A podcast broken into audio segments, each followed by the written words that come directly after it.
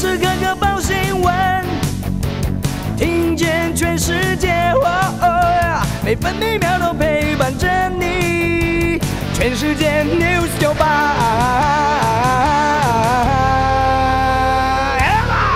是五月三十号，星期一。气象局持续发布浓雾特报。今天金门、马祖以及西半部地区容易有低云或是局部雾影响到能见度。金门能见度已经不到两百公尺。今天台湾各地以及澎湖、金门、马祖大多是多云到晴。午后山区以及大台北东北部地区有局部短暂雷阵雨。大台北地区以及中部以北山区容易有局部较大雨势。上午南部地区也有零星短暂阵雨。另外，桃园以北沿海空旷地区以及绿岛蓝屿。容易有较强的阵风，气象局也发布了高温资讯，天气晴朗炎热。今天中午前后，台东县是橙色灯号，可能连续出现三十六度高温。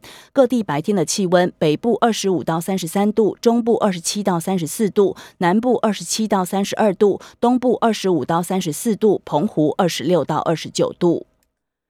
美股上周五晋阳，大约两个月以来首见周线收高。道琼工业指数中场上涨了五百七十五点七七点，涨幅百分之一点七六，收在三万三千两百一十二点九六点。标普五百指数上涨了一百点四零点，涨幅百分之二点四七，收在四千一百五十八点二四点。科技类股为主的纳斯达克指数上涨了三百九十点四八点，涨幅百分之三点三三，收在一万两千一百三十一点一三点。费城半导体指数上涨了一百二十点七四零点，涨幅百分之四点零三，收在三千一百一十五点三五二点。继续关心早报重要新闻，首先看头版，联合报增加一百四十五人死亡，长照机构占三成，超过千家群聚确诊。专家说，同事者染疫就预防性投药。昨天新冠本土病例新增了七万六千五百三十九例，虽然比前一天略降，但是死亡个案新增了一百四十五例，再创新高。其中四十五例来自长照机构，占比三成一。一周前长照机构新冠死亡人数只占了一成五，显示长照机构疫情恶化。指挥中心统计，截至昨天，全国共有一千零一十八家住宿机构出现了群聚确诊。中国时报头版头条：死亡一百四十五人再刷新高。苏奎指示中高龄中重症一小时内给药。苏益仁建议长照著名快山羊立即投药。赖清德也呼应现行给药太慢。自由时报头版头条：很多孩子走了，争议揪源头。调查局说徐芳丽造谣累犯。近来疫情升温，网络流传很多孩子都走了等不实讯息，其中推特人头账号徐芳丽多次散布谣言。国内侦办假讯息的调查局及刑事局两大司法警察机关已经展开调查，并且将焦点放在来自中国等境外势力的溯源厘清。自由时报头版还有库存药物可以再供五百万人使用，确诊药物使用率百分之三点九七，高于各国。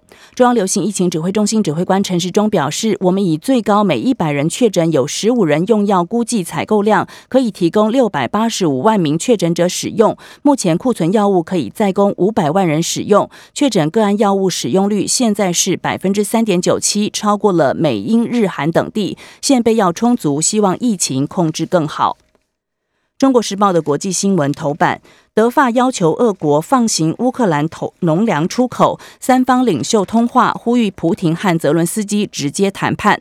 克里姆林宫在三国领袖通话之后指出，莫斯科对与基辅恢复通话保持着开放的态度，但是没有提及普廷和泽伦斯基直接谈判的可能。此外，普廷在通话中也警告，西方国家持续军援乌克兰是危险的，恐怕将进一步颠覆乌克兰境内情势。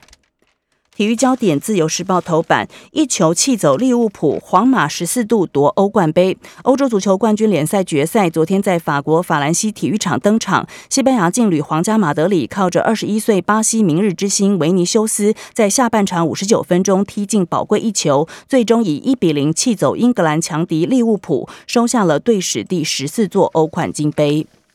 工商时报头版头条：上海砸三千亿人民币救经济，以超常规力度推五十条措施，并且从六月起取消复工复产审批制度，全市恢复正常生活。经济日报头版头条：台股除夕行情起跑，从现在起到六月底，上市贵公司总计有一千四百三十二家将陆续举行股东会，合计市值高达将近四十六兆元，预估敲定的现金股息将近一点九兆元，将成为挹注台股多头的新动能。工商时报头版还有下月电价六月一号上路，最高涨幅百分之二十七。六月一号开始下月电价启动，除了每月用电度数基本一百二十度不调整之外，整体涨幅提高百分之十三到百分之二十七之间。继续来看早报内页还有哪些重要消息？自由时报促转会今天熄灯，加害者处置交法务部承接。联合报。最脆弱一群长照机构陷入疫情困境，医院人力吃紧，看护难请，有长辈孤独离世，太多人染疫，大家都是受害者。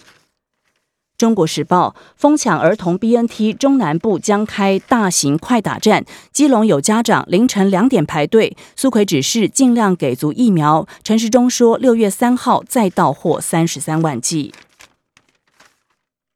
中国时报军团改作战区政策不变，没有时间表。这次汉光演习兵推就是以作战区参演，指挥官陆军担任，对海空战力指挥运用仍然有待磨合。联合报攻三第一天没有命中，爱二传出一弹未发。国军日前在屏东九平基地、九鹏基地实施海空军飞弹射击训练，国防部公布了部分实况。经过检讨，受瞩目的国造天宫三型防空飞弹首日射击并没有命中目标，但是因为海空战力特别预算才三毒，国防部特别补建测，让攻三补打一枚，最后感应命中。空军爱国者飞弹部队待命三天，计划射击爱二型防空飞弹，因为靶机系统和雷达效能问题，传出一弹未发。空军司令部昨天表示，已经配合二十七号预备日完成了射击训练，相关的情况都正常。联合报征碳费计划优惠，还团批逆向补贴，起征费如果不高，再给优惠，担心难成减碳诱因。专家建议参考南非模式。中国时报停课冲击团扇业者比去年还惨，纾困被排除在外，只有台北市有补助，呼吁订定临时停课补偿机制。联合报等不到居格单，高三生担心影响升学，没有办法各升二阶面试，指挥中心优化法传系统，却酿成了资料消失。教育部说可以切结再补件。自由时报：端午连假，北东晴天，中南部偶阵雨。本周五开始，端午三天连假，受到疫情影响，目前端午连假前两天的平均订房率只有百分之三十。中央气象局表示，连假期间北东晴天，中南部偶阵雨，下一波梅雨可能下周一报道。国际新闻：自由时报。英国媒体爆料，普廷只剩三年可活，甚至有情报员指称他已经病亡。最近亮相的是替身。自由时报：日本退将呼吁日本政府和台湾情报交换，包括作战计划、撤侨和难民输送等，有需要建立相关架构。联合报单日确诊八点九万，金正恩计划放宽防疫。北韩朝中社二十九号援引国家紧急防疫司令部数据指出，北韩过去二十四小时通报新增八万九千五百例发烧病例，这是北韩十二号承认国内新冠疫情爆发以来单日新增病例连续两天低于十万例。